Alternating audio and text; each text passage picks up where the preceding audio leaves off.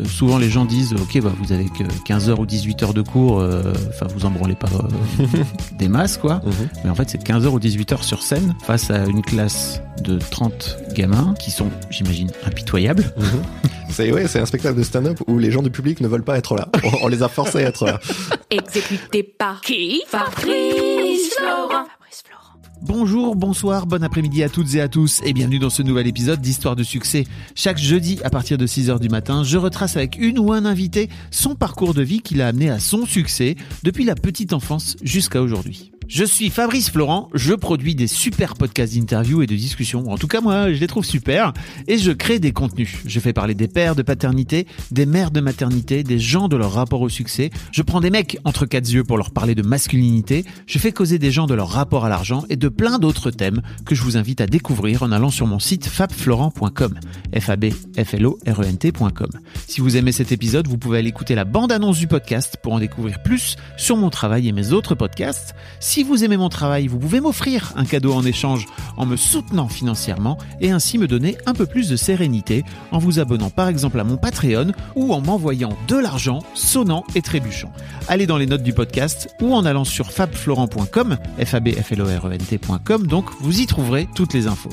Enfin, si vous aimez ce podcast, vous pouvez vous y abonner, mettre un chouette commentaire et 5 étoiles au podcast sur votre application de podcast préférée et surtout, surtout, surtout, partagez cet épisode et ce podcast autour de vous s'il vous a plu. Je suis sûr que vous connaissez des gens que mon travail pourrait intéresser. Vous pourrez également venir commenter avec mes auditrices et mes auditeurs chaque épisode directement sur mon Discord. Alors Discord, c'est un petit logiciel génial que je vous invite à découvrir, qu'il faut installer sur votre téléphone ou votre ordi. Vous pouvez également me suivre sur les différentes plateformes et réseaux sociaux. À ma newsletter et vous trouverez toutes ces infos pour me contacter dans les notes de cet épisode. Un grand merci d'avance et bonne écoute à vous. On est donc avec William Lafleur. Salut William. Salut. Alors William, tu es professeur d'anglais dans la région de Toulouse et avant ça dans la région parisienne. Tu enseignes depuis plus de 10 ans et l'une de tes particularités, c'est que tu t'es fait connaître euh, sur les réseaux sociaux, sur Internet et sur les réseaux sociaux, euh, à travers ce pseudo Monsieur le Prof, où tu venais raconter ton quotidien de professeur, euh, où tu venais aussi mettre en scène une sorte de personnage euh, de prof, et tu venais aussi raconter les, les, les, les coulisses de l'éducation nationale. Et tu as gagné énormément de followers. Aujourd'hui, tu as plus de 400 000 followers sur Twitter, si je me trompe pas, plus de 200 000 sur Facebook. Bref, ça fait du monde. T'es sorti de l'anonymat, là, il y a quelques années, parce que Ouais. jusque-là, t'étais... J'étais masqué. J'étais masqué notamment parce que je, je ne voulais pas euh, qu'on m'embête et aussi qu'on m'invite à des plateaux télé. Je me disais, si je mets cette condition du masque, ils vont pas euh, accepter. Et en fait, si. Donc, euh, bon. Bah, parce qu'il n'y a pas beaucoup de profs euh, qui parlent, d'une manière générale. Je crois que c'est- c'est un peu ça, la... Souvent, les, ouais, les profs qui, qui vont être sur les plateaux télé sont plutôt membres des syndicats, notamment, ou membres de, mouvements. On n'a pas trop de profs euh, lambda, entre guillemets. Donc, euh, et euh, avec euh, le, fameux droit de réserve, qui est euh, devoir de réserve, excusez-moi, euh, on, est censé, en tant que, fonctionnaire, en tant que professeur, euh, ne pas trop euh, critiquer l'institution, notamment. Ah, donc c'est pour ça que beaucoup de collègues euh, évitent euh, les plateaux télé, les radios euh, et même euh, choisissent le, le pseudonymat sur, euh, sur Internet. Hmm. Mais toi, tu as décidé de le faire assez rapidement. As. Enfin, tu t'es fait connaître grâce à d'abord ce compte Twitter, si je me trompe pas. Oui, C'était vraiment ta première plateforme à la base. Oui. Euh, C'était quand? C'était en 2011, c'est ça que tu as créé ton J'ai compte? créé mon compte à moi après ma première rentrée, donc ouais, en 2011. Ah ouais. Qu'est-ce qui t'a donné envie tout de suite de te dire, euh, tiens, en fait, je vais, je vais venir raconter mon quotidien de prof et peut-être même, parce que c'est un risque, hein, clairement. Mhm. je considère pas, je- à l'époque, je considérais pas que ça puisse être un, risque. Ouais. Euh, en fait, je suivais euh, à l'époque où j'étais étudiant en anglais et où je me destinais à être prof, euh, une blogueuse qui s'appelait, qui s'appelle toujours Princesse Soso, qui avait un, un blog où elle racontait sa vie de prof et je trouvais ça très marrant, euh, très intéressant. Ça m'a appris beaucoup de choses, ça m'a permis un peu d'anticiper sur le métier. J'aime beaucoup les histoires qui racontent l'envers du décor, euh, comme quand il y avait une, une caissière. euh, euh, qui va raconter un peu Ah son oui. rapport au client. J'aimais bien aussi euh, Maître Eolas qui racontait un peu les, les dessous du, du métier d'avocat.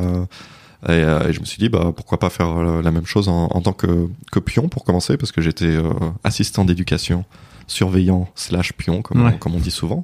Et j'avais commencé un blog sur rue 89 où je racontais là, un peu les, les dessous du métier.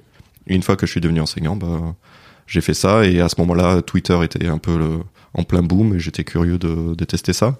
et ça me permettait de, de faire des récits courts euh, à l'époque euh, 140 180 caractères 140, je crois. ouais ça a changé. C'était il y a longtemps. c'était voilà et, euh, et je trouvais ça chouette de, de faire des petites euh, bribes euh, de petites histoires rigolotes euh, sur le métier parce que en fait quand je suis devenu enseignant euh, tous mes proches étaient apparemment très curieux de ce que je faisais. Ils me disaient alors, ça se passe comment euh, quand t'es prof Les élèves, ils sont comment Et qu'est-ce qui se passe en salle des profs De quoi vous parlez machin. Et je me suis dit, bon, bah, apparemment, ça intéresse des gens, donc bah, je vais en parler sur Internet. Et étrangement, effectivement, ça a intéressé des gens. Pourquoi étrangement? Bah, je, je sais pas, je, je me dis, une fois qu'on sort de l'école, c'est derrière nous, quoi. Mais il faut croire qu'on laisse jamais vraiment euh, totalement l'école derrière nous. C'est un, un milieu, quand même, dans lequel on a évolué pendant euh, une quinzaine d'années, euh, pour, pour la plupart. Euh, donc, qui reste ancré en nous, qui n'a pas révélé tous ses mystères, justement, la salle des profs. Bah oui, tu sais pas ce qui se passe de l'autre côté de la barrière, Ouais. en fait, c'est sûr. Et surtout quand tu deviens adulte, je trouve, tu vois, il y a un vrai truc de, ok, comment ça se passe Les profs qu'on a pu avoir, comment ils pouvaient te percevoir, etc. quoi. Ouais, surtout qu'une fois adulte, ben, en fait, c'est un lieu qui nous est fermé. Euh, à moins de devenir enseignant, justement, Ouais. ou, euh, ou surveillant, ou tous les métiers de- autour de ça. Euh, donc ouais, il y a ce côté mystère non résolu, donc c'est peut-être ça que les, les gens euh, venaient chercher euh, sur mon compte. Puis t'as des gamins qui sont à l'école, au collège, au lycée. C'est vrai que j'étais pas mal aussi suivi par, par des, des lycéens surtout. Ce qui m'étonnait pas mal, mais en fait oui, c'est là ils ont directement accès à une fenêtre sur le, le monde, le monde des profs si mystérieux, donc donc c'était rigolo. Surtout que je prenais beaucoup, je m'amusais à prendre à contre-pied le le rôle du prof, euh, notamment les premières années, je m'amusais à incarner euh, le prof sadique euh, qui aime faire tourner en bourrique ses élèves en tournant en dérision des, situations de classe comme le, fameux retard du prof, euh, que quand un prof arrive en retard, euh, tous les élèves euh, se mettent à pleurer, à dire oh non, il est là, et à se dire en fait, euh, je vais faire exprès d'arriver en retard tous les matins, comme ça je vais leur laisser ce petit espoir que je ne sois pas là, et bam Bon voilà, je ne faisais pas ça, j'arrivais pas exprès en retard, euh, mais euh, je trouvais ça rigolo de De détourner. le euh, mettre en scène. Voilà, oui, Parce qu'il y a des gens qui te prenaient, qui te prenaient premier degré pour le coup. absolument. Parce qu'il y a toujours la team premier degré sur Internet, il faut le savoir. Exactement. Elle est là. Mais ça, c'est le un des problèmes de, de Twitter, c'est que très vite, tu as un peu ton public, ta communauté, et c'est pour eux que t'écris parce que bah c'est eux qui te lisent un peu le- la plupart du temps, c'est ceux qui sont abonnés, donc qui comprennent ton humour. euh, et parfois, t'as un tweet que tu fais qui sort de, de ta bulle habituelle, et, euh, et là, ouais, ils voient quelqu'un euh, sans, sans contexte, ils voient un prof euh, dire je fais exprès d'arriver en retard tous les matins pour euh, pour euh, faire rager mes élèves, ils vont se dire mais c'est quoi ce mec? C'est euh, Bah oui. alors certains vont avoir le, Vont le- capter. vont prendre voilà les 5 secondes nécessaires à voir que je fais que des blagues sur ce compte. D'autres non, vont réagir, vont être dans l'instant parce que c'est ce à quoi nous poussent ces réseaux euh, et ils vont montrer leur indignation, leur colère. Bon, c'est le jeu. Ouais, ouais, et surtout, bah, c'est un peu le principe de Twitter. Il n'y a pas beaucoup de réseaux sociaux qui font ça finalement, où tu peux retweeter, donc repo- reposter sur ton compte et faire effectivement sortir euh, euh, ton, tweet à la base qui est destiné à ta communauté de, sa bulle, quoi. Ouais, c'est ça. bah, c'est tout l'intérêt de la plateforme et c'est aussi tout, tout son travers, quoi. C'est que c'est une manière d'acquérir un nouveau public plus facilement que sur les autres plateformes, j'imagine. Mais en même temps, voilà, ça te confronte à des gens qui n'ont pas envie de te lire et qui, qui te le font comprendre. Qu'est-ce qui t'a donné Tu m'as pas vraiment répondu ce qui t'a incité à, à sortir de cet anonymat, justement? Euh, alors tout simplement, c'est euh, c'était une, une question un peu pratique, c'est que j'ai euh, coécrit un roman avec une amie prof qui s'appelle Le Hussard Noir, euh, qui contrairement à mes autres projets, Monsieur le prof euh, était un roman bon, très sérieux avec un réel message euh, sur l'éducation notamment. Euh, et euh, je me voyais pas défendre ça, ce, ce roman en étant masqué. Ça, Ouais. Il y aurait eu un côté clown. C'était ok de faire le clown pour des, des livres d'humour. Là, euh, voilà, il fallait être sérieux pour, pour le défendre euh, dans des médias notamment. Euh, et donc, voilà, il fallait, à mes yeux, apparaître visage découvert. C'était aussi pour toi, euh, parce que là, tu, on, on l'a pas encore dit, mais tu vas quitter, tu, démissionnes. Mhm. Si on en reparlera un peu plus tard, si, si c'est accepté. Euh, c'était aussi une façon pour toi, tu crois, de, de mettre un peu un pied en dehors de l'éducation nationale et de te dire, ok, il est temps peut-être de, de sortir de ce, de ce métier de prof, de cette image de prof et de devenir William? Non, à ce moment-là, j'avais pas encore la, la volonté de, de quitter l'éducation nationale. Euh, J'étais dans un lycée où tout se passait bien et pas de soucis. Euh, mais il y avait peut-être aussi euh, ce côté euh, sortir de l'anonymat, mais justement c'est assumer ses propos. Et vu qu'à ce moment-là, je, je, tenais de plus en plus un, un discours bah, sur le plus sérieux, donc moins axé sur les blagues et plus sur ce qui se passe dans euh, dans l'éducation nationale vis-à-vis des, des, réformes en, en place, notamment la, la, réforme du lycée à l'époque. Je me disais bah voilà, euh, on on a certes ce, ce, devoir de réserve où bah je, je vais malgré tout essayer d'incarner d'incarner ça de de bah, d'accepter d'aller dans, dans, des radios et de, de, parler certes en mon nom parce que je suis pas élu et je représente euh, pas les profs mais il y a beaucoup d'enseignants qui qui sont ravis d'avoir un, un, discours euh, bah, en fait qu'ils entendent dans la salle des profs et qui, qui vient de la base qui quoi, vient, voilà qui, comment on dit euh, exactement et donc voilà c'était une manière aussi de, de dire bah voilà je parle publiquement de, de ces choses euh, et c'est ok de le faire peut-être qu'on peut tous le faire et que si on prend tous la parole sur ce qui se passe dans nos établissements bah ce devoir de réserve il va il va plus avoir lieu quoi. Vous l'avez pas vu là mais il a fait un petit signe de la tête. C'est pas forcément évident c'est ça c'est tes, tes collègues te suivent pas et tu préférerais enfin t'aimerais bien dans un monde idéal que tous les profs sortent aussi un peu de leur coquille et viennent, viennent raconter un peu plus leur, leur vie, c'est ça? Ouais, ouais, je pense que ça serait une bonne chose euh, parce que c'est un métier sur lequel les gens ont beaucoup d'idées préconçues, euh, des idées qu'ils ont généralement formées en étant élèves, donc euh, oui. des idées très partielles.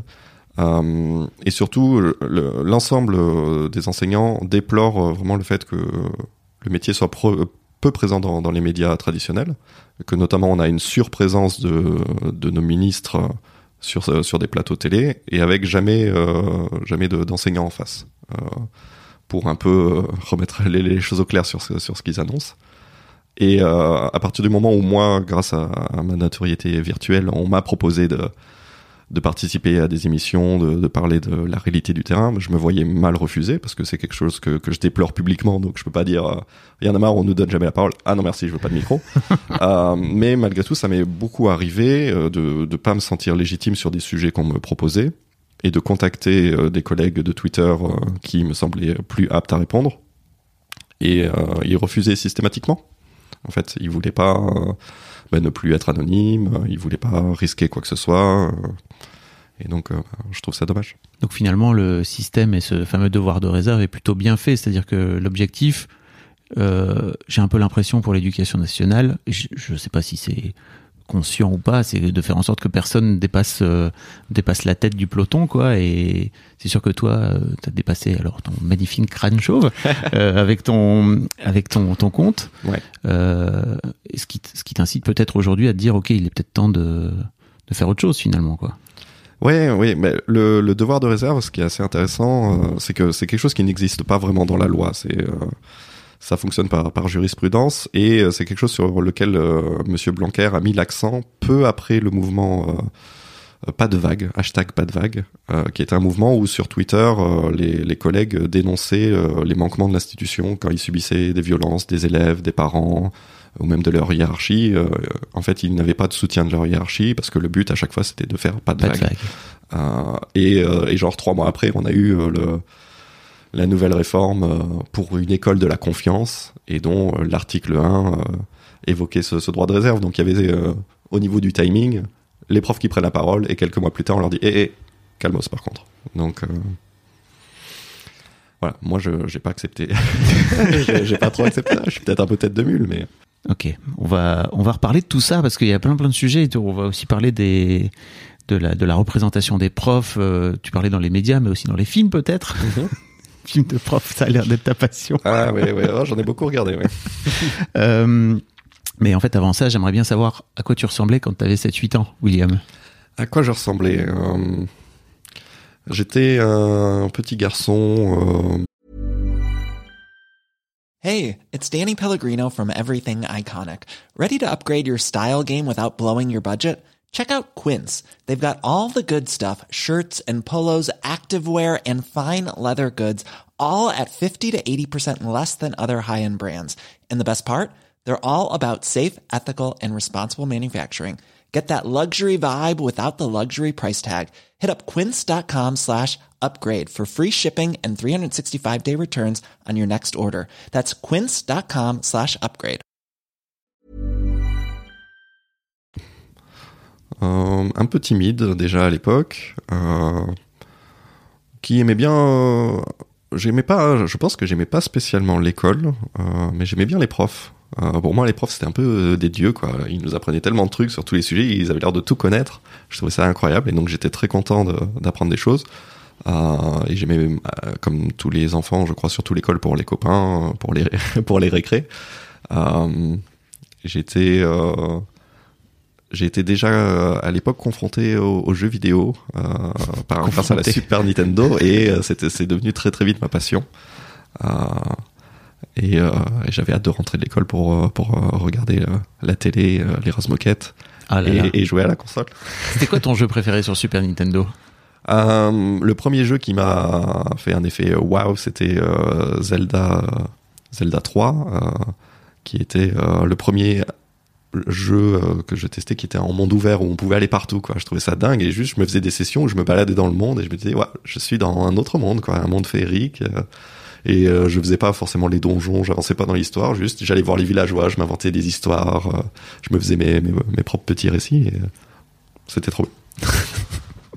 Euh, comment t'en es venu à, à devenir prof Donc, t'as- t'es t'es passé par un bac S, c'est ça, si je me trompe pas? J'ai fait effectivement un bac S, euh, le fameux bac qui à l'époque ouvrait le plus de portes. Oui, c'est ça. Parce qu'en fait, je savais pas du tout ce que je voulais faire euh, par la suite. Euh, et euh, donc j'ai j'ai opté avec euh, une certaine influence de mes parents pour le bac S. J'étais pas du tout bon en S. C'était deux années assez pénibles où je captais rien en fait. Je, je faisais les exercices parce qu'il y avait une certaine logique que je suivais, mais je Oui, tu.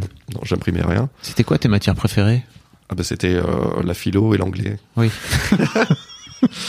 Donc j'étais très Bien heureux joué. en, en anglais, ouais. Donc au niveau niveau QF, euh, ça devait être 3 contre 9 pour maths. Et j'ai jamais dépassé les 5 sur, sur 20 en maths euh, de toute l'année. Sauf au bac. Ouf. Bien joué. Euh, C'est ce ouais, qui compte, hein, finalement, à la fin. Ben, C'est c'est ce qui comptait à l'époque. Là, avec Oui. la, la réforme du lycée, ça a changé. c'est moins le cas.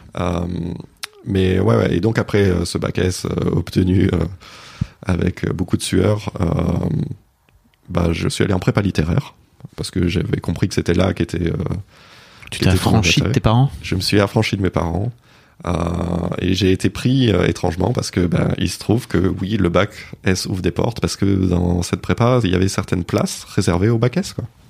Ouais, donc j'en ai bénéficié. Je trouve ça un peu aberrant mais bon. Et en ayant bénéficié je peux pas trop cracher dessus Mais en même temps, c'est cool aussi que de se dire, ok, en prépa littéraire, ils vont aussi chercher, tu vois, Ouais. des, des, on va dire des, un, un peu de diversité, quoi. Ouais, ouais, De oui, pas non, avoir que vrai. des, que des zinzins de la littérature depuis le plus jeune âge, quoi.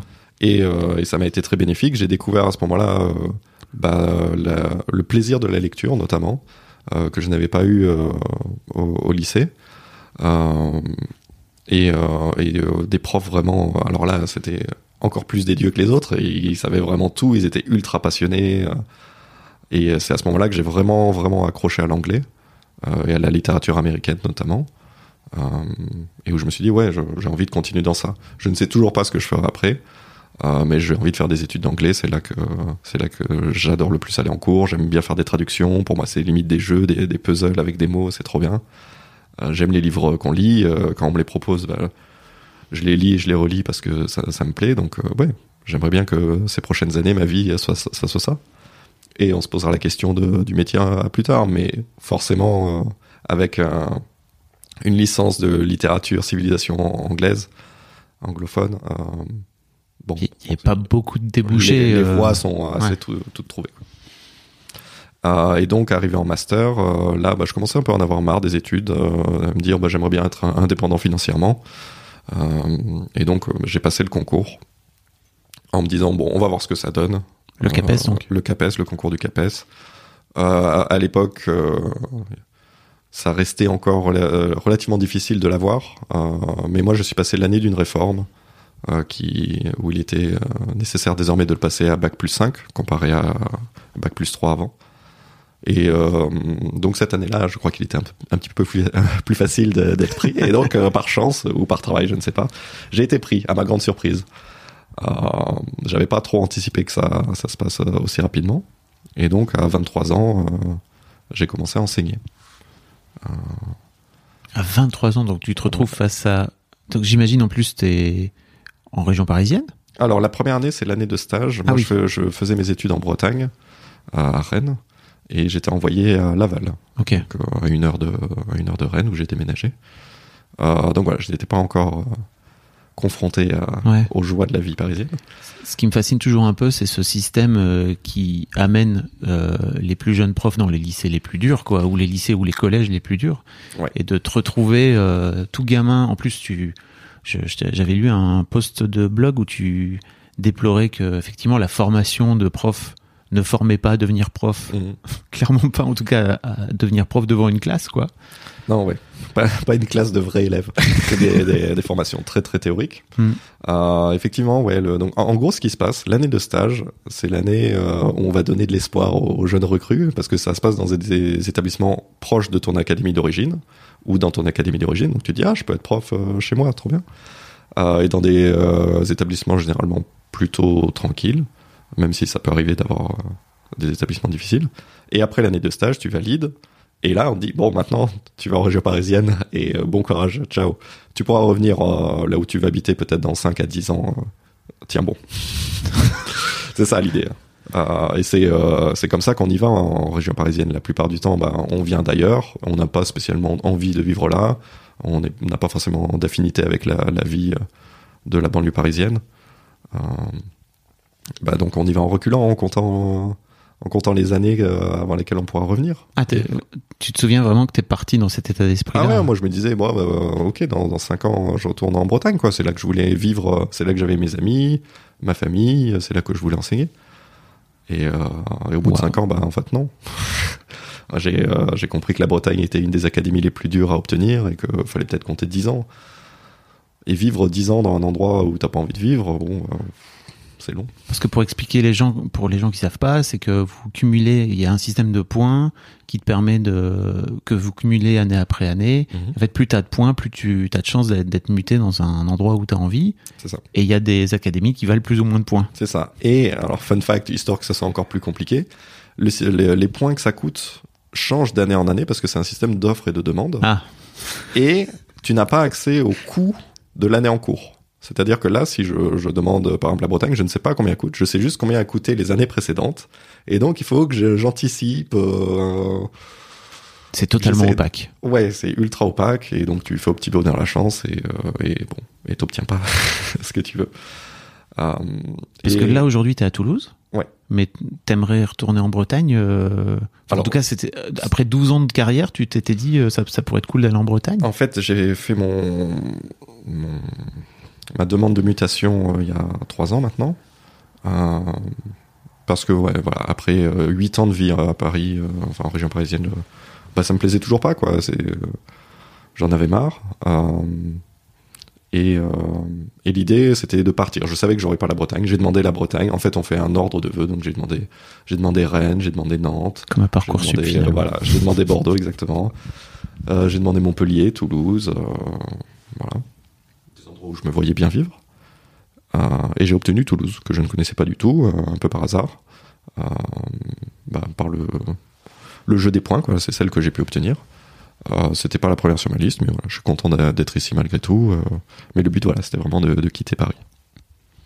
C'est dur. Hein. Je, tu, te souviens dans quel tu disais ok moi dans 5 ans je me dis ok je repars là-dedans mais j'imagine t'es propulsé là-bas t'as pas d'amis tu le sais en plus euh, quoi 15 jours avant le début de la rentrée ou Ouais, euh, J'exagère peut-être? Non, alors je savais que j'étais dans l'académie de, de Versailles. Ouais. Mais effectivement, euh, alors pour le coup, j'ai su mon affectation 15 jours après la rentrée. tout est normal. tant qu'à faire. Euh, et euh, en plus, donc une fois que j'étais en, en région parisienne, j'ai été affecté. Ma première euh, affectation, c'était sur deux établissements. Et c'est costaud, quoi, dé- déjà de, bah, de faire tous les trajets d'un établissement à l'autre, donc euh, au moins trois jours par semaine. Des étab- établissements en région parisienne qui sont peut-être pas très loin en termes de kilomètres, mais en termes de, de, de trajet en voiture, c'est long, c'est fatigant. Et euh, il y a un établissement où j'avais trois heures de cours, donc je venais trois fois pour une heure. Trop- Ok. Et, euh, et donc, en fait, les gens me, me reconnaissaient pas. À chaque fois, on me demandait parfois de décliner mon identité. les gens demandaient si j'étais des pions, si j'étais un surveillant, ou si j'étais l'assistant de langue. Enfin, j'étais un fantôme, quoi, dans cet établissement. Donc, tu peux pas t'intégrer. T'es déjà seul parce que t'arrives d'ailleurs. C'était, euh, ouais, pas une super année. Quand tu, on sent quand tu dis ça que c'était plus que pas une super année. T'étais Ah ouais, ouais, c'était. euh, en dépression, t'étais, euh, c'était chaud? Ouais, je. En termes de santé mentale? Ouais, j'étais pas vraiment pas bien. Euh, ça se passait pas super bien dans ces établissements en plus. Je- Avec les élèves, tu veux Avec les élèves, euh, même avec les collègues, il y avait des, des luttes intestines entre collègues. Il y en a dans tous les établissements. Moi, j'étais un peu euh, projeté au milieu de ça. J'étais le, le seul homme prof d'anglais et euh, je me souviens que ma principale m'avait donné comme mission de, d'un peu fédérer autour d'un projet qui était d'un contrôle commun. Et je devais euh, faire ça, organiser ça, donc euh, trouver des sujets, euh, se concerter avec des gens qui, qui se détestaient depuis des années. Et moi, je débarquais, je connaissais personne, je connaissais pas les enjeux de leurs embrouilles. Oh là là. Ouais. Les pièges, quoi. Et donc, bah, ça, ça me poussait pas de voir toutes ces embrouilles à, à me confier moi-même, à confier mes difficultés aux collègues ou, ou autres. Donc, j'étais vraiment dans ma bulle. Je ne connaissais effectivement personne à, à Paris. Donc, ouais, c'était une année très, très solitaire. Ce que je t'entendais dire euh, dans, euh, dans un des. T'as fait deux épisodes de podcast, Mhm. euh, et dont un avec euh, des jeunes profs qui faisaient leur première rentrée. Euh, je vous mettrai tout le. En fait, t'as tout sur euh, monsieurleprof.com, quoi. T'as as une Oui, page qui t'est. Voilà, avec tout, tout ton bise. Tout ton bise. Et, et en fait, je t'entendais dire, bah, moi, j'ai pas fait ça, mais faut aller demander des conseils. Mais c'est sûr que si tu te retrouves euh, avec des gens qui se détestent, euh, au milieu de gens qui se détestent, bah, c'est un peu plus compliqué, j'imagine, d'aller d'aller Ouais. piocher, quoi.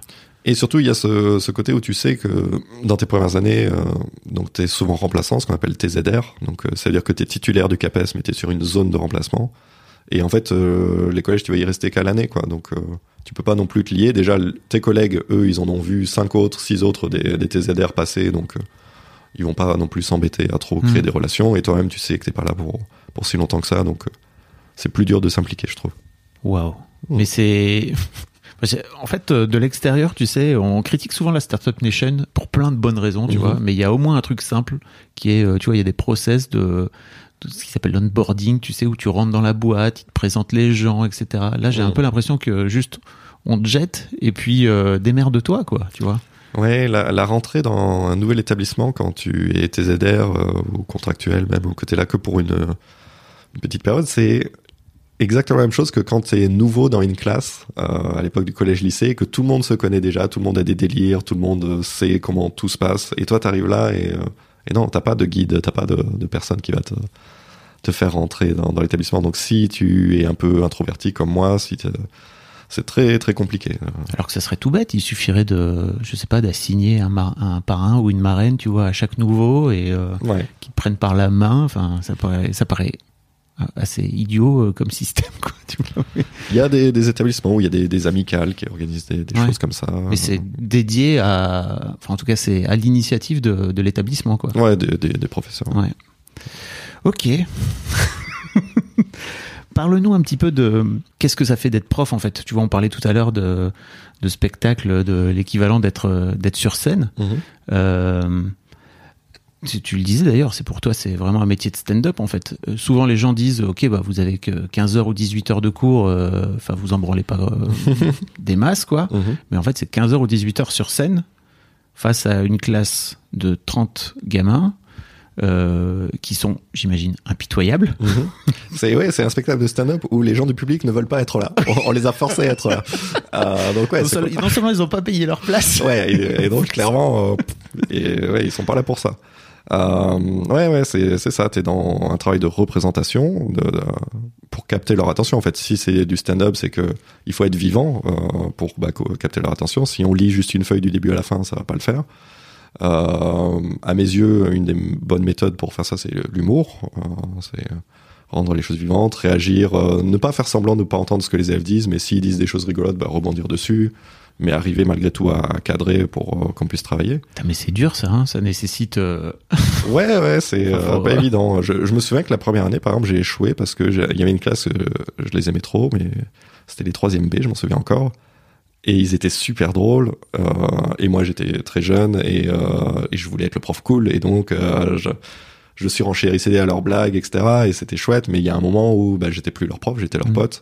Et ils commençaient à me dire des choses bah, un peu déplacées, euh, qui n'avaient pas lieu d'être dans, dans ce cadre, à, à faire des remarques euh, sur euh, la façon dont je m'habillais ou je me coiffais, car j'avais encore des cheveux à l'époque. Euh, et donc je me dis ah ouais non là, euh, en fait non, faut, faut recadrer les choses. Et je sentais que ça ça pesait un peu sur le travail. On avançait moins vite vu qu'il y avait le, le quart d'heure de blague dans le cours.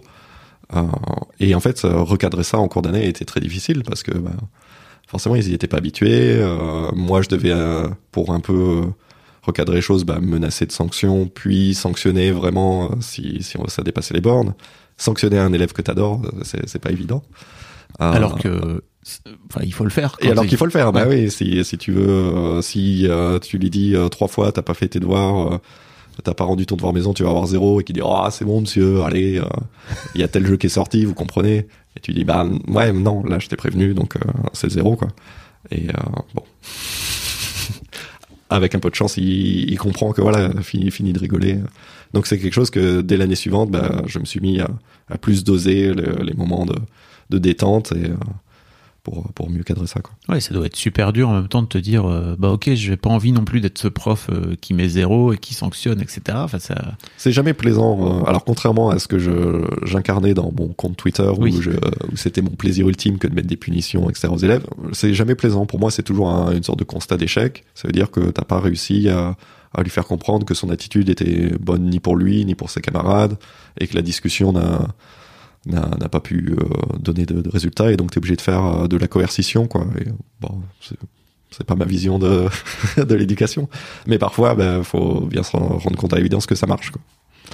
Euh, c'est à doser aussi. ouais. T'as énormément produit de choses pendant ces, ces 12 ans là. T'as écrit des livres, t'as, on va, on va en reparler, mais t'as, t'as effectivement animé ton compte Twitter. J'ai l'impression que t'as écrit sur plein plein de plateformes différentes. Ouais, j'aime bien tester des trucs. t'es un vrai, euh, t'es un vrai geek quoi. Tu- tu- Ouais, bah en fait, je suis, euh, j'ai eu Internet très tôt dans ma vie, euh, genre en 98 où c'était peut-être 5 heures par mois le- la Oui. connexion. C'était Alors Alors- pour ceux qui savent pas, les jeunes qui nous écoutent, j'aime bien prendre ma voix de père Fouras quand je quand je parle du vieil Internet. ouais. Et en plus, quand t'étais sur Internet, il y avait pas le téléphone, ce qui était un problème à l'époque. Exactement. Euh, Il n'y avait pas, il y avait pas les, vos téléphones à la con là aujourd'hui, hein, avec une ligne téléphonique euh, ouais, ouais, c'était le bon vieux le temps. Wi-Fi. Mais malgré tout, ça, ça poussait à une certaine restriction qui parfois euh, me manque euh, aujourd'hui. Ah oui. Euh, Et on avait, il y avait des disques, on, on avait des, des, des abonnements avec X heures et en fait Ouais, une fois qu'il n'y avait plus d'heures, bah, soit tu payais en plus et ça coûtait super prix, cher, soit bah t'avais plus d'internet quoi. Je me souviens, ça a été le luxe quand on est passé à 20 heures d'internet par mois. C'était genre, waouh, presque une heure par jour, c'est ouf. et donc j'ai beaucoup, euh, voilà, j'ai beaucoup passé de temps sur internet, sur les, chats IRC euh, en étant ado, collégien, euh, puis sur MSN, puis sur les forums. Et ouais, moi ce que j'adore sur internet, c'est lire les, bah, productions des autres. J'aime bien lire les trucs du quotidien, quoi, quand quelqu'un nous, raconte sa vie. J'aime bien avoir une petite fenêtre dans le monde de quelqu'un d'autre. Et, et ça m'a beaucoup plu de, de faire ça aussi. Et donc effectivement, je j'ai eu, euh, j'ai tout le temps eu des blogs, euh, alors qui étaient des blogs de clairement quelqu'un qui va devenir prof, parce que mon premier blog c'était sur la classe prépa où je racontais euh, les cours en prépa, ce qu'il fallait réviser, euh, un bon premier de la classe, qui n'était clairement pas premier de la place, la classe. Euh, ensuite, j'ai eu un blog où je racontais comment devenir assistant en anglais euh, dans un pays anglophone, euh, en français en l'occurrence, et euh, comment s'y prendre, quelles sont les démarches pour ouvrir un, un compte à la banque et tout ça.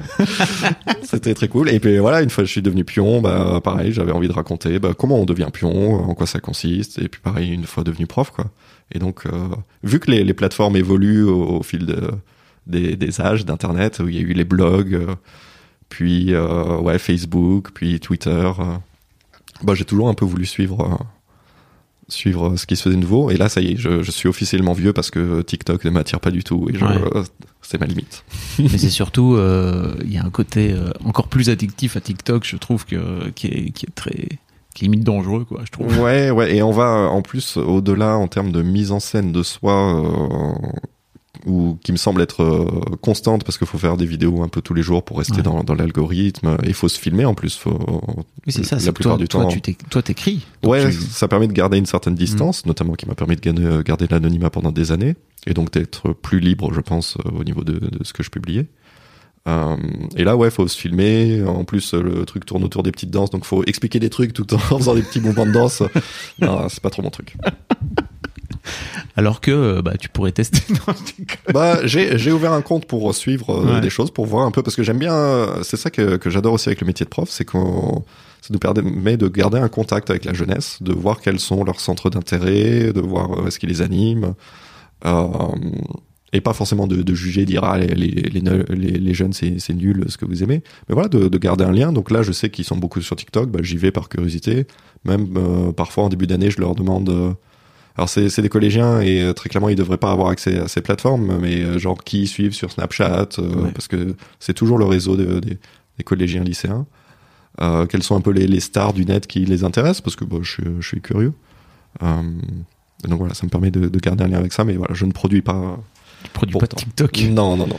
C'est c'est un truc qui te manque, ça un peu? Le vieil internet, euh, des blogs, etc. qui- Ouais, le- l'internet un peu euh, en petite communauté, donc euh, de blogs, de forums, euh, me manque un peu parce que là, ce qui se passe, c'est qu'en fait, Twitter notamment euh, est un, forum ouvert. hein. c'est tout se mélange et donc tu peux avoir sur ta timeline des nouvelles affreuses d'une catastrophe ou de, violence et juste après une blague, potentiellement une blague sur cette catastrophe et puis après quelqu'un qui, qui te raconte qui euh, qui va pas bien du tout. Et puis après une vidéo de chat. Et tout, se mélange. Alors que quand t'allais sur ton forum tu savais que t'allais parler de jeux vidéo tu savais que t'allais parler de, du truc de tel blog. Et, euh, je trouve que c'est dur de passer d'un sujet à l'autre comme ça. Et aussi ça fait qu'il y a il y a des gens qui n'ont pas la même vision de ce que doit être Twitter. Et euh, donc euh, pour eux c'est indécent euh, de partager par exemple des anecdotes de travail. Ça ça doit pas se faire publiquement. Il y en a d'autres qui vont trouver que Twitter ça doit être un lieu de militantisme et qui vont euh, pas accepter que tu n'en fasses pas euh, parce que chacun a sa vision du truc et je trouve que ça complexifie beaucoup beaucoup les rapports et c'est pour ça qu'on a tendance à s'enfermer sur sur nos bulles. Et en plus très clairement ce, qui se passe avec cette plateforme c'est que l'engagement se fait beaucoup autour des choses sur lesquelles on n'est pas d'accord on va dire quelque chose euh, avec les, laquelle les, gens ne sont pas d'accord et euh, ils vont réagir, ils vont dire ah non, voilà, ils vont s'offusquer. Par contre, tu vas dire écoutez cette musique, elle est trop bien ou ah ce livre il m'a vraiment trop plu et tu vas tu vas pas avoir de Tu vas réponse. bider, quoi. Tu vas bider. Malgré tout, euh, je savais que donc il y a une époque effectivement où je partageais pas mal de bouquins. J'avais même ou- ouvert un petit club de lecture sur Facebook où chaque mois je proposais un livre, une discussion et ensuite je proposais aux lecteurs ben, de, pro- de proposer leur livre à leur tour. On a fait ça pendant un an, c'était très cool. Euh, et je savais que ça avait beaucoup moins d'engagement ou quoi, mais euh, ça me plaisait, ça m'intéressait. Après, c'est aussi très chronophage de faire ça, donc j'ai pas fait plus longtemps.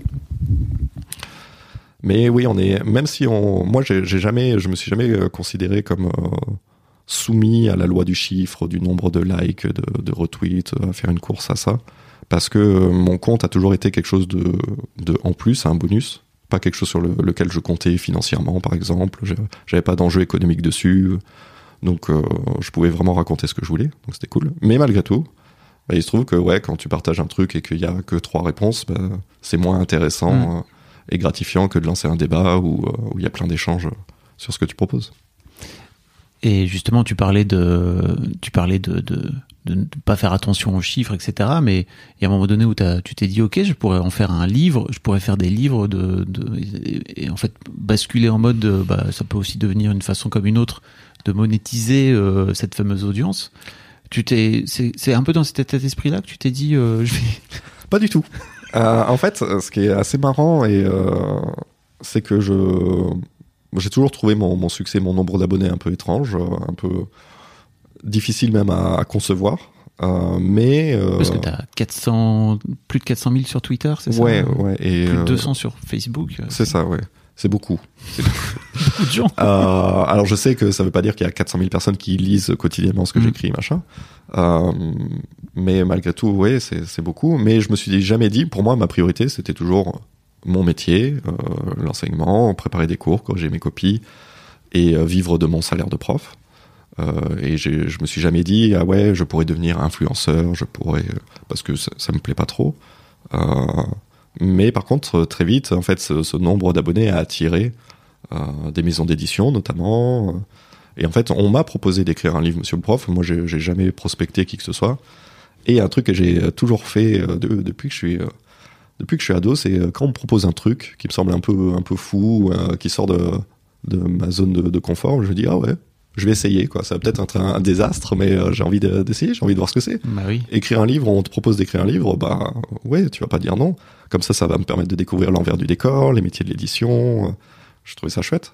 Et euh, évidemment, comme euh, j'ai, je suis conscient que si on me propose ce livre, c'est parce que j'ai tant d'abonnés et que donc ça va potentiellement faire des ventes, que voilà, ils font, ils font un coup en, en me proposant ça. Et je me dis, bah, faut pas que je fasse un livre de merde, quoi. Faut que, faut que vraiment le truc, il soit quali et que les gens qui l'achètent, ils se disent pas, ah ouais, c'est juste, il y a monsieur le prof sur la couverture et en fait, c'est naze. Donc, euh, on a fait quelque chose qui, à mes yeux, bah, semblait être à la hauteur de, des attentes. Donc, euh, donc c'était chouette. Et te fil en aiguille, t'as fini par te prendre au jeu, c'est ça? Et te dire, euh, bah ok. Bah après, l'éditeur m'a proposé un tome 2, donc j'ai dit, bah ok. ça veut dire que vous êtes satisfait du 1, que les lecteurs aussi, donc allons-y. Et puis après, euh, là, j'ai proposé un roman de moi-même en disant, bah, c'est plus ça que j'aimerais raconter. Et euh, il a, il a validé. Et, c'est pareil, là, pour le coup, j'étais très content que maintenant, euh, quelque chose qui est fou dans, dans la, littérature, la lecture aujourd'hui, c'est que contrairement, je pense, aux grands auteurs d'il y a, des centaines d'années, on est confronté directement à nos lecteurs. On a des retours quasiment instantanément sur ce qu'ils peuvent ressentir en lisant les livres qu'on écrit. Donc, je trouve ça génial. C'est important pour toi, ce, feedback-là? Tu me disais, tu me disais hors, micro que mhm. tu comprenais pas trop euh, où étaient les, les commentaires sur les podcasts et tout. À raison, il n'y a pas d'espace dédié, quoi. Ouais, j'aime beaucoup euh, le, système de commentaires, même si parfois ça peut amener à, des dérives. Et notamment, ouais, je, je lis moi-même beaucoup les espaces commentaires. J'aime beaucoup me faire du mal. Mais genre, ouais, quand une habitude que j'ai, c'est quand je vais voir un film, euh, j'ai aimé ou j'ai pas aimé le film, je vais voir un peu les commentaires pour me confronter à la vie des autres. Et quand tu produis toi-même quelque chose, ben, tu as envie de savoir si le, livre a atteint les, objectifs que tu t'étais fixé en, l'écrivant. Et donc ça, euh, bah, c'est top.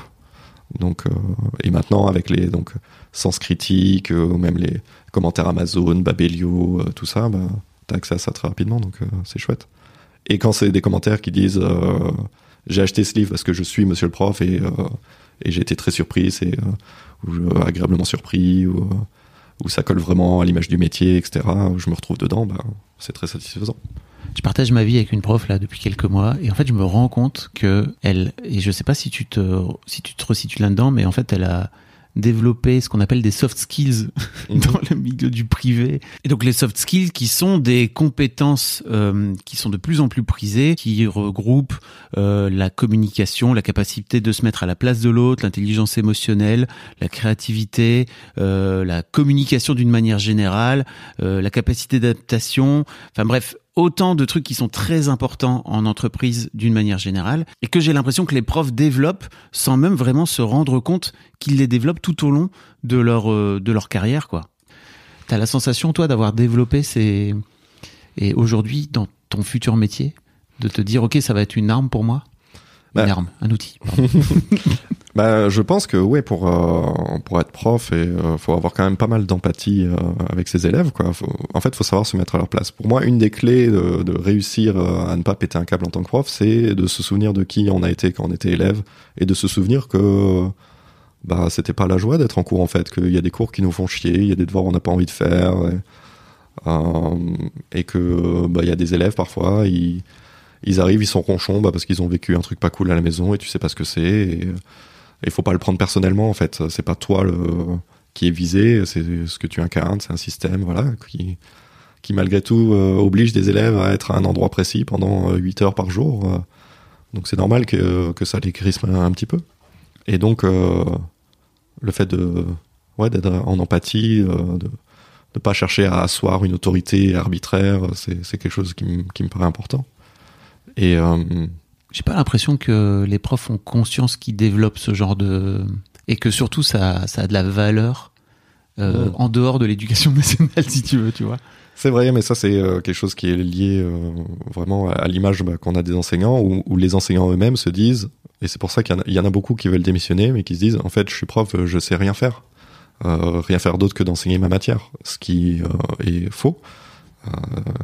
En fait, oui, être enseignant, c'est quand même développer énormément de compétences, ne serait-ce que réussir à captiver, avec plus ou moins de réussite, un auditoire différent à chaque heure, hein, de se renouveler, de, réussir à partager ses connaissances, à, veiller à ce qu'elles soient bien acquises, à mettre en œuvre parfois des, projets euh, bah, compliqués, comme des voyages scolaires euh, qui sont très chronophages, Oui. euh, qui demandent beaucoup de, de concertation euh, pour connaître les budgets, etc. Enfin, c'est oui, c'est des choses qui, à mes yeux, ont, ont de la valeur et, euh, et qu'on qu'on met pas assez justement en valeur.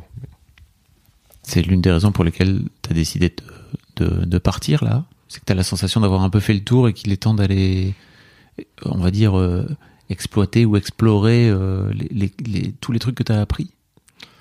Oui, bah alors j'ai eu ce- cette immense chance d'avoir des opportunités, bah, notamment dans, dans l'édition, de découvrir un peu ça. Et effectivement, ça me plaît beaucoup bah, d'écrire. C'est, pas, pour moi, c'est pas une chance, c'est un truc que tu as créé toi. En, non, mais tu vois, en- justement, en prenant le risque, entre guillemets, il y a, il y a 10-12 ans, tu vois, de, de créer ton compte Twitter et de te dire, bah, je vais faire en sorte de me mettre en danger, entre guillemets, quoi. Oui, Non alors c'est c'est une chance qu'on se crée, mais malgré tout, ça reste un ensemble. Il y a un ensemble de facteurs qui font que c'est mon compte qui a été mis en valeur, qui euh, à ce moment-là, c'est peut-être une question de timing. Si euh, j'avais créé ce compte un an plus tard, peut-être que, en fait, j'étais un peu le, le premier euh, compte de prof à, à avoir euh, cette ce- cette posture, on va dire, sur sur Twitter, qui Mhm. qui mélangeait humour et anecdotes. Euh, ça existait déjà sur les blogs, comme je l'ai dit avec Princesse Soso.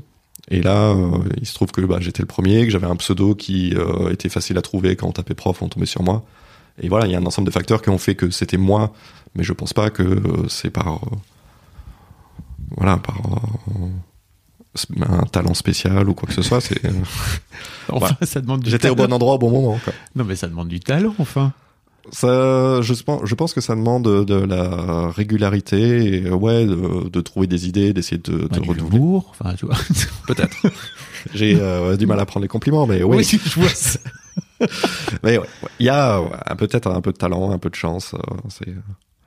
Et donc, oui, euh, mais par exemple, euh, je me serais jamais confronté au métier de l'édition, je pense, si euh, si j'avais pas eu autant d'abonnés. Donc c'est pour ça que je considère que c'est une chance parce que c'est une opportunité qu'on m'a m'a offerte, qui vient pas de nulle part, euh, évidemment. Euh, mais en fait, oui, je mon départ est euh, motivé par différentes choses. D'une part, je je ne vois pas, même si on a changé de ministre, là, Monsieur Blanquer était extrêmement décrié chez les profs, euh, notamment pour ses réformes et son, son attitude, ses façons de communiquer. Euh, Puis son- une forme d'irrespect aussi envers les profs, quoi. ouais, on, ouais, ouais, on peut dire Quand ça. je dis respect, euh, je mets plein de guillemets parce que c'est- euh, Ouais, ouais, ouais, bah, on se sentait vraiment déconsidéré et parfois bah, c'était humiliant d'apprendre des nouvelles sur ce qui allait affecter notre métier sur BFM TV par exemple, Ouais. euh, d'apprendre après tout le monde ou en même temps que tout le monde. Et ouais, euh, et puis ça, c'est sa façon de, de parler des, des grèves des enseignants avec beaucoup de mépris, euh, en, en allant euh, jusqu'à être traité de preneur d'otages, ce qui normalement était réservé au micro-trottoir quand, quand on interviewe des, des passants mécontents, ils Mhm. vont dire preneur d'otages. Bon, c'est pas très élégant. Qu'un ministre reprenne ce- cet élément de langage, euh, ouais, c'est plus qu'irrespectueux. ouais. Donc il y avait ça, et le fait que voilà, on a un nouveau ministre, et en fait il est clairement dans, dans la même lignée. Le fait que voilà, les, dernières réformes ont quand même euh, énormément changé, euh, et pas dans le bon sens, euh, la façon d'enseigner, surtout en lycée, avec la, la réforme du lycée, qui est aussi une des raisons pour lesquelles j'étais en lycée avant, donc c'est une des raisons pour lesquelles j'ai demandé ma mutation, c'est qu'avec la nouvelle réforme, je me voyais pas continuer, quoi. C'était, ça changeait clairement le, le sens du métier. Où là, en gros, ce que ça change, c'est que maintenant, c'est plus un bac terminal qu'on passe à la fin de la terminale en juin. C'est des épreuves qui ont lieu tout au long de la première et de la terminale. Et en fait, on devient une machi- des machines à évaluer, quoi. On n'enseigne plus beaucoup de choses aux élèves. On, on, les, on leur apprend à réussir à des épreuves, ce qui n'est pas la même chose, ce qui est beaucoup plus, euh, beaucoup plus restreint et qui correspond pas à ma vision du métier quoi j'en avais marre de dire ok aujourd'hui on va faire un entraînement à la compréhension orale alors l'épreuve consistera à ça ça et ça donc vous devez faire ça bon bah je fais pas d'anglais pendant ce temps Ouais. euh, ou peu et en plus ça implique euh, un autre rapport aux élèves parce que vu que c'est nous qui les évaluons pour leurs notes pour le bac et pour parcoursup ils sont très dépendants de nos notes pour leur avenir. Et donc ils ont des exigences aussi. Ils se mettent à ils se mettent à contester les notes les parents euh, aussi euh, et euh, bah, ça devient dur quoi. On a l'impression déjà de se justifier énormément dans, no- dans notre métier sur le, nombre d'heures qu'on travaille sur notre salaire. Donc là maintenant faut faut se justifier sur les notes qu'on donne bon non Qu'est-ce qui a changé? Parce que j'ai l'impression que moi, quand j'étais gamin, il y avait un statut social particulier pour, pour les profs. Euh, alors certes, ils n'étaient pas très bien payés, tu vois, ou euh, en tout cas, ils étaient sans doute, euh, on va dire, mieux payés en comparaison par rapport à aujourd'hui, parce que j'ai l'impression que leur pouvoir d'achat n'a fait que baisser, parce Mhm. qu'ils sont, ils ont pas. Augment- Voilà. Euh, mais en tout cas, il y avait un- une forme de statut social et de respect, tu vois. Comme tu disais, les profs c'était un peu des dieux.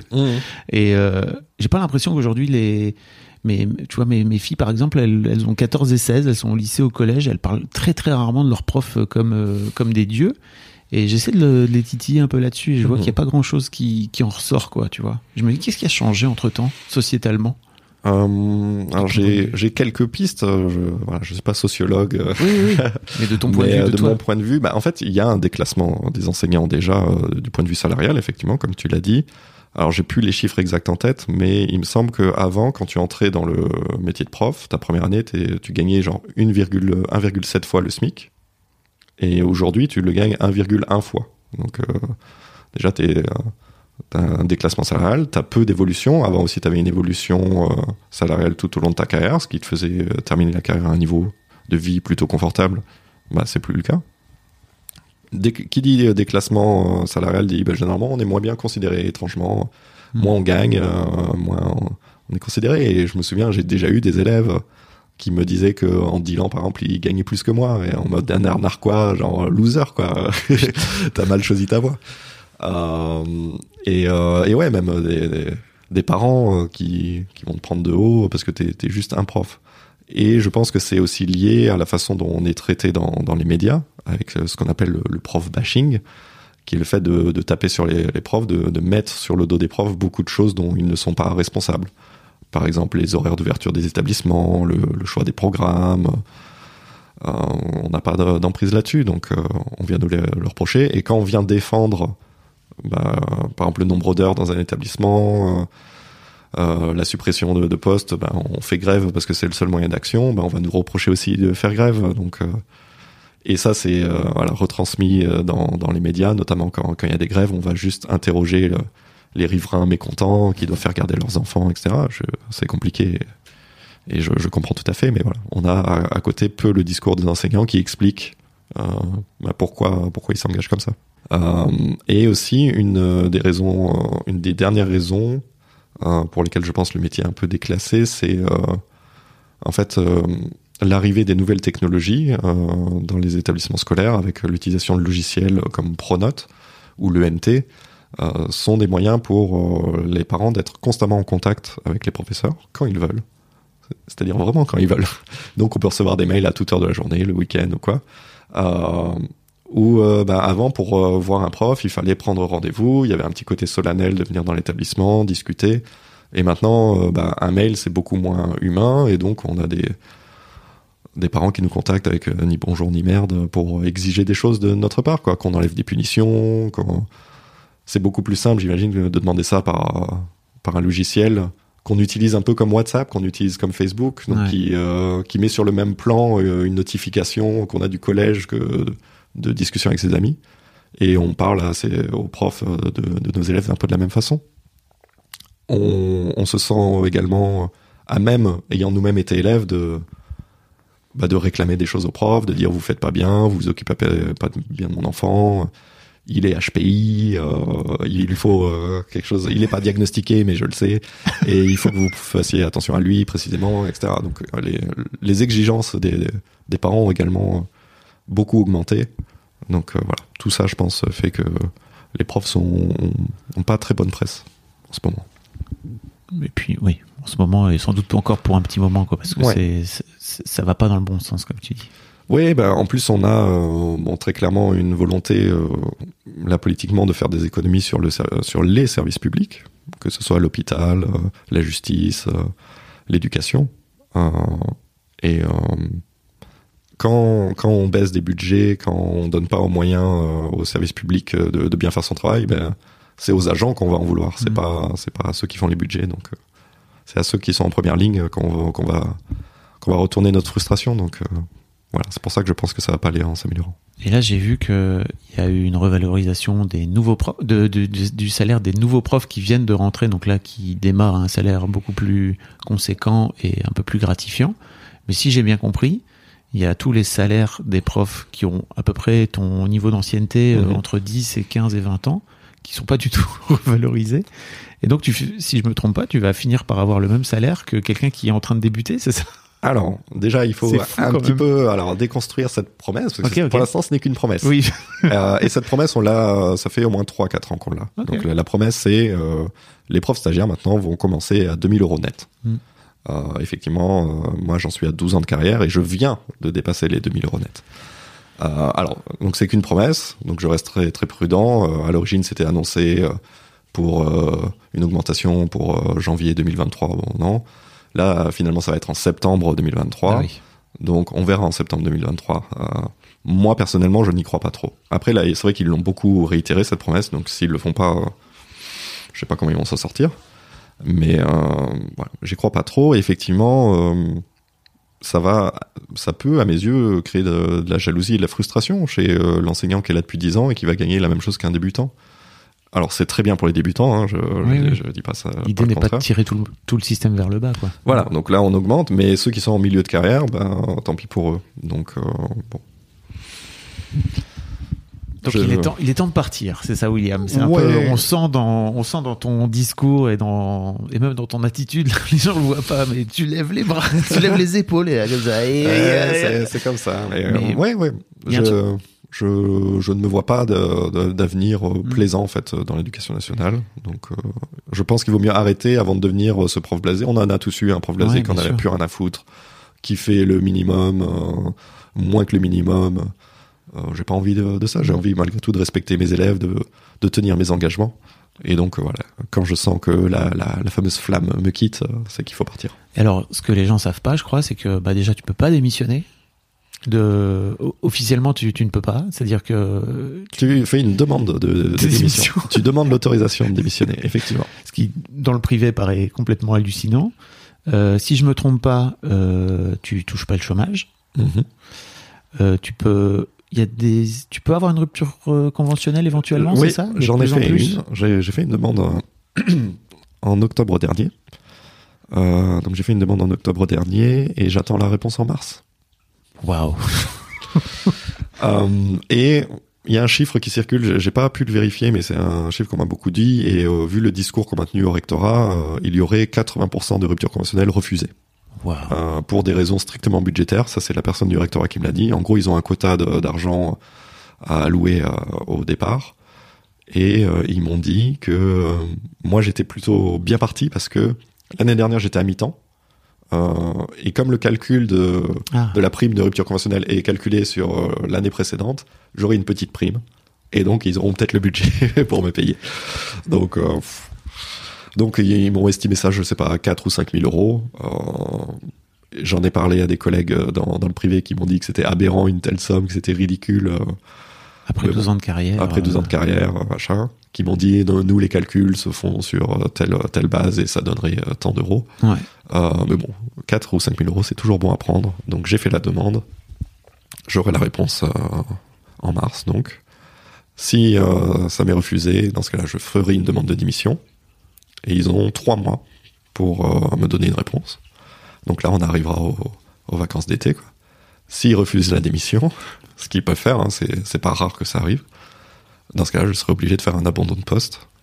Euh, ce qui peut être bloquant aussi pour euh, bah, co- commencer un nouveau contrat. Par exemple, on n'a pas le droit de, de travailler à l'éducation nationale et d'avoir un autre contrat. Ouais. Vu qu'on considère qu'on travaille tant que l'abandon n'est pas Acté, quoi. acté. Euh, voilà. Bon, j'espère ne pas en arriver là, mais je m'y prépare. Ok.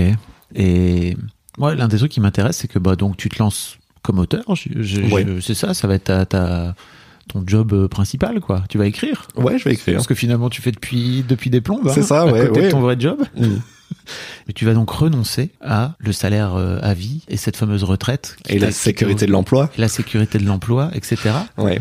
Euh, ce qui est un, un vrai truc aussi, j'ai l'impression que, enfin, l'un des arguments de l'éducation rationnelle, elle repose aussi sur, en fait, tu as la sécurité de l'emploi et tu as ton salaire à vie, quoi, en tant que fonctionnaire. Et tout ça, tu décides de l'envoyer bouler, quoi. Ouais. le mec a aucun respect. Euh, ouais, bah, en fait, euh, à mes yeux, C'est pas, tu vois, quand tu dis le mec a aucun respect, non, au contraire pour moi, parce que j'ai un peu l'impression que cette sécurité là, elle est quand même euh, payée à un prix très cher, quoi. oui, euh, déjà, euh, oui, la sécurité de l'emploi, euh, c'est euh, à partir du moment où tu peux pas partir, effectivement, t'es très en sécurité. euh. ouais, il y a, y a beaucoup de contraintes et en fait, je pense qu'on qu'on exagère. Alors, c'est ma vision de fonctionnaire hein, sur la sécurité de l'emploi. Il me semble pas que quand t'es salarié du- d'une autre boîte en CDI, par exemple, ton emploi ça menacé à chaque instant. Non, Euh, mais tu peux te faire, euh, enfin, tu vois, tu peux te faire virer, euh, On peut se au- faire, euh, tu peux te virer faire les- virer du jour au lendemain d'un plan économique et Oui. t'as aucune, euh, si, si t'as rien fait de particulier, si t'as pas mis en danger, euh, enfin, ton job d'une manière ou d'une autre, la, la, la boîte peut sûr. décider aussi de te virer euh, de plein plein de façons, quoi. Tu vois. C'est vrai qu'on a, on a pas ça. On- si on fait des, des erreurs très graves, très lourdes, on peut avoir des sanctions malgré tout, euh, être suspendu, euh, même être viré, ça, il y a, y a pas de souci. Mais oui, oui. Après, euh, le, le truc, c'est que bah, avoir la sécurité de l'emploi dans un emploi qui plaît plus, bah, bon, c'est certes une sécurité, mais qui veut, qui peut être enfermante effectivement et qui peut te, te faire te dire, ok. euh, je peux continuer ce métier euh, pour vivre euh, indéfiniment, mais ne pas, je sais pas, aller au boulot en ayant la boule au ventre ou en te demandant ce que tu fais là. Bon, je trouve pas ça très sécurisant. T'as la boule au ventre aujourd'hui quand tu vas au boulot? Euh, pas cette année, non, ça va, mais je, ça m'est arrivé certaines années dans des établissements pas, pas évidents de, de ressentir ça. J'ai toujours le, le fameux stress de la rentrée des classes. hein. Ouais. Genre fin août, euh, je, je dors plus, je fais des insomnies. Je... Comme, euh, comme la première année, je flippe autant. Toujours, toujours autant là? Ah ouais, ouais, ça, ça n'est jamais parti. Et de la même façon que quand t'étais gamin, j'imagine? Ouais, ouais, ouais. Putain. Quelle, euh, quelle sensation agréable. Waouh. Et donc, ouais, je suis prêt euh, bah, à mettre de côté euh, ça. En fait, aussi la, la sécurité de l'emploi, à partir du moment où tu as un salaire bah, qui, qui va pas trop avec et qui même, euh, en fait, euh, en termes de pouvoir d'achat, euh, décroît. Je, gagnais mieux ma vie il y a 10 ans parce que bah, mon loyer était moins cher, l'électricité était beaucoup moins chère, machin, qu'aujourd'hui. Donc, vu qu'il n'y a pas d'évolution très positive, ben, je suis prêt effectivement à, à sacrifier cette sécurité de l'emploi. Et donc là, c'est un saut que je fais dans l'inconnu. Surtout que l'écriture, c'est pas le truc le plus stable au monde. Euh, mais voilà, j'ai envie de, de tenter l'expérience. Je me dis que c'est le moment, euh, que je suis à un âge où euh, je peux encore le faire peut-être relativement facilement. Peut-être que ça sera une immense erreur, que ça, que, que ça va faire un, un flop. Et, Hmm, je ne crois pas. Mais euh. Mais voilà, c'est un risque en tout cas que je suis clairement prêt à prendre euh, et que je trouve très stimulant. Là, je, je me projette déjà dans, dans des, des- des projets à venir en 2023-2024, euh, dont j'ai trop hâte de pouvoir parler, de, de, de publier aussi. Donc, Mm. Ça me stimule beaucoup. Tu dis ça aussi avec une forme de, je sais pas, de, de déception, on sent dans ta voix, euh, de quitter euh, l'éducation nationale et de quitter aussi peut-être ce métier de prof qui est quand même un, en tout cas j'imagine un métier qui te plaît quoi, en dehors de des conditions dans lesquelles elles sont, tu, tu les fais quoi, tu vois. Ouais, bien sûr. Bah, c'est, euh, j'a- j'adore ce métier. Sinon, j'en aurais pas parlé autant en, 10 ans, quoi. C'est un métier que j'aime beaucoup, que j'aime beaucoup défendre, et, et, euh, et je considère aussi d'une certaine manière qu'en quittant ce métier, bah, j'acte, euh, voilà, effectivement une déception, peut-être un sentiment de, trahison, d'être un, peu la- laissé de côté euh, par notre institution. Et, c'est pour ça que j'en profite là en partant de tirer la sonnette d'alarme et donc d'écrire un ouvrage là qui sera publié probablement en, en septembre 2023 pour la rentrée. Euh, et pour le moment où je quitterai officiellement l'éducation nationale, comme ça, hop là. Je vous laisse ça là. voilà. Et euh, où en fait, je, bah, j'explique vraiment toutes les raisons qui euh, qui poussent les collègues et moi-même vers la démission, avec euh, voilà des, des dizaines de, de témoignages de collègues, qu'ils soient eux-mêmes enseignants, AED, donc c'est-à-dire surveillants, psychologues de l'éducation nationale, CPE.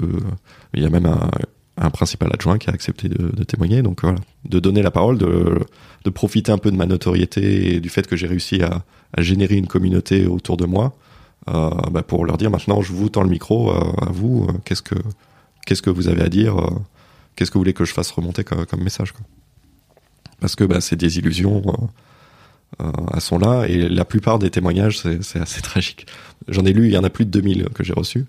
Euh, se terminent tous, donc ils font, ils racontent des histoires cauchemardesques sur ce qu'ils ont vécu euh, et sur euh, le manque euh, d'aide de, de l'institution. Et il termine toujours en disant voilà là ça fait X années ça peut faire un an 5 ans 10 ans 20 ans 30 ans que je fais ce métier. Mais là j'en peux plus. J'adore ce métier. J'y ai donné une grande partie de ma vie et je me suis vraiment impliqué dedans mais en fait là pour ma pour ma sauvegarde pour ma santé il faut que il faut que je Mhm. parte et je le fais à contre cœur mais là je décide de, de me sauver quoi Waouh.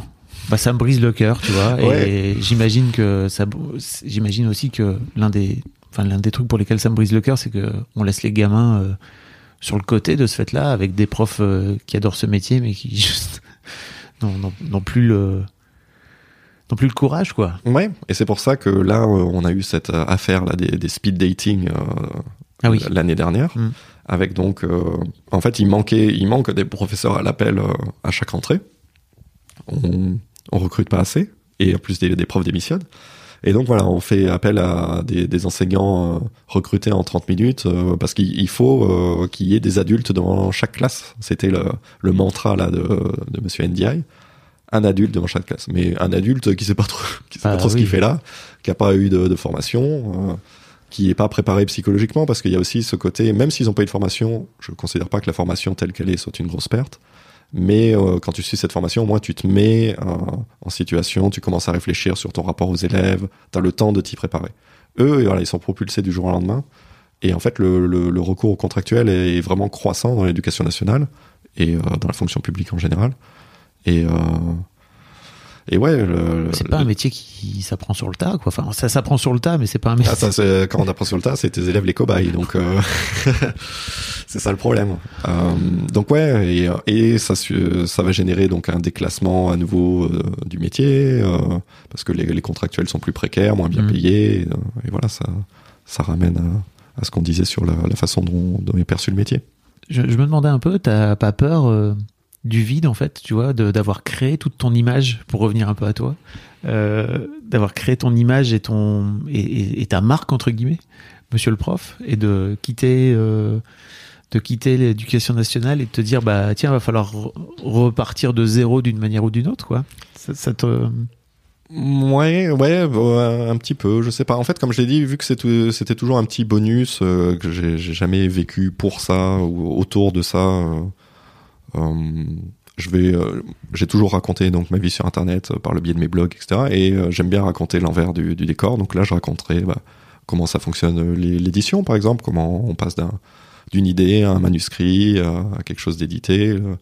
Donc je continuerai de, parler de ça. Évidemment, mon public va forcément changer. euh, Les gens qui me suivaient pour le, métier de- d'enseignant vont, vont peut-être euh, se désabonner. Bah, il y a plein d'autres comptes que je conseillerais euh, ouais, ouais. avec plaisir euh, et qui, qui pourra qui pourra les intéresser, qui pourront les intéresser. Et et il y a des gens qui peut-être resteront parce qu'ils ont appris un peu à me connaître euh, et à me suivre euh, et à accrocher peut-être à ma façon de, de voir ou dire les choses. Et donc, euh, bah, je serais content de, de les garder.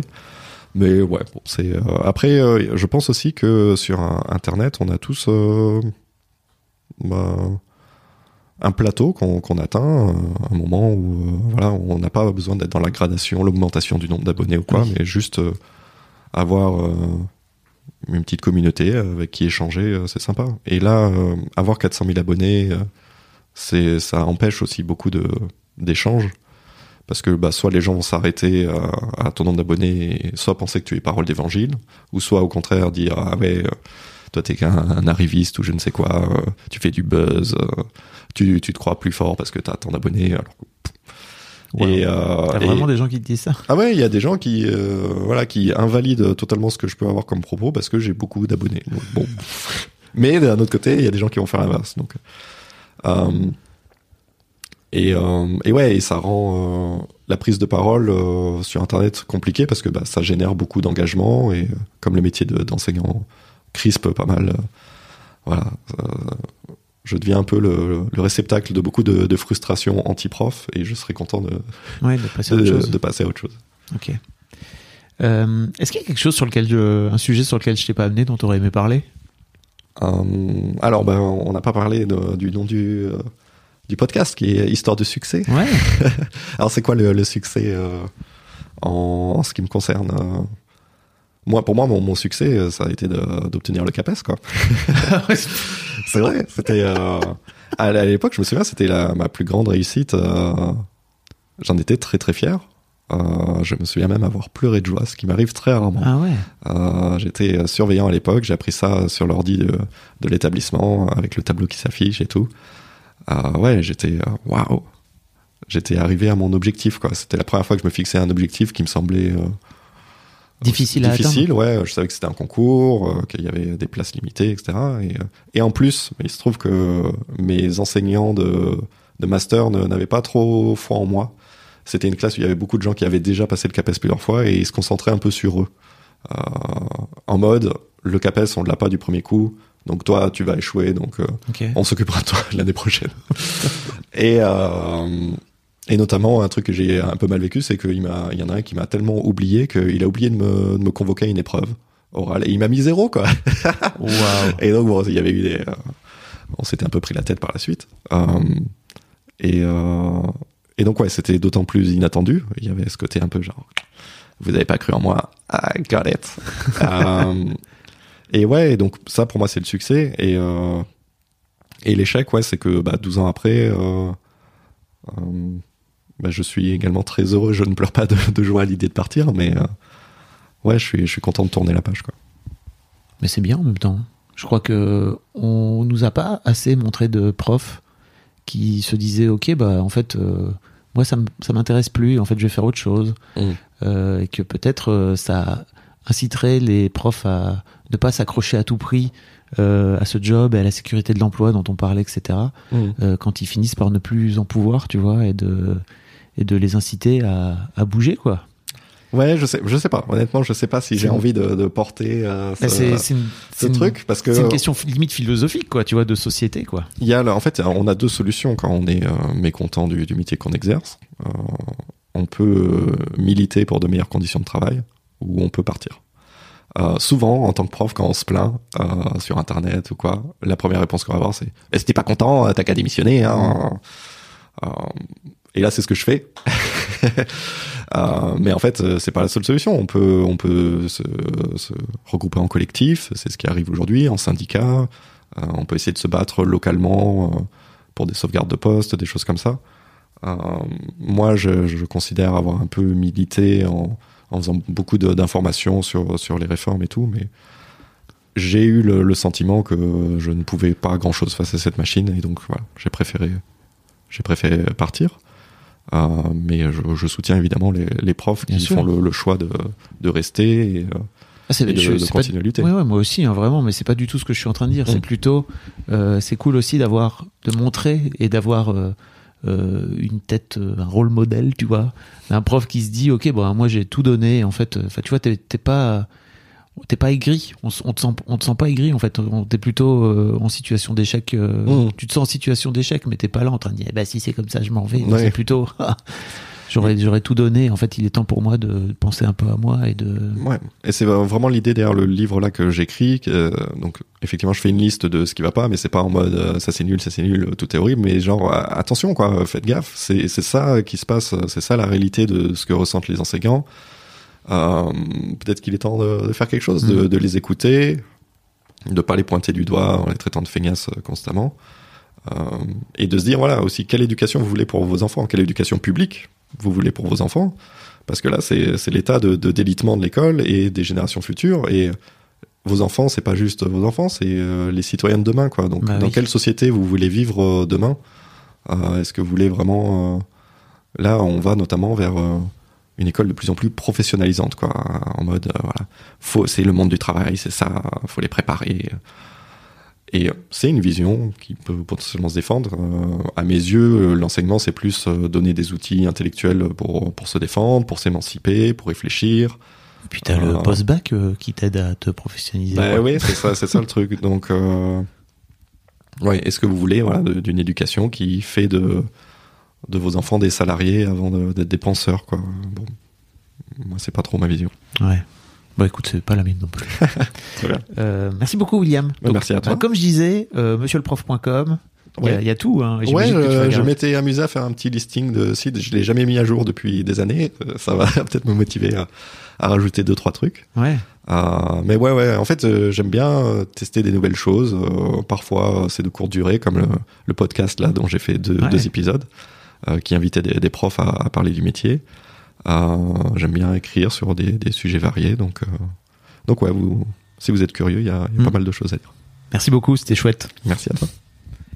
Un grand merci à vous d'avoir écouté jusqu'au bout. Pensez à rejoindre le serveur Discord pour venir commenter avec le reste de ma commu. Je vous trouverai tous les liens dans les notes de cet épisode. Et si mon travail vous plaît, je vous rappelle que vous pouvez m'offrir en échange un peu de sérénité en vous abonnant à mon Patreon ou en m'envoyant de l'argent en vous munissant de votre CB. Planning for your next trip? Elevate your travel style with Quince. Quince has all the jet setting essentials you'll want for your next getaway, like European linen, premium luggage options, buttery soft Italian leather bags, and so much more. And is all priced at 50 to 80% less than similar brands. Plus, Quince only works with factories that use safe and ethical manufacturing practices. Pack your bags with high-quality essentials you'll be wearing for vacations to come with Quince. Go to quince.com slash pack for free shipping and 365-day returns. Vous trouverez tous les liens dans les notes de cet épisode également. Bonne fin de journée et j'espère à très bientôt pour un nouvel épisode de podcast.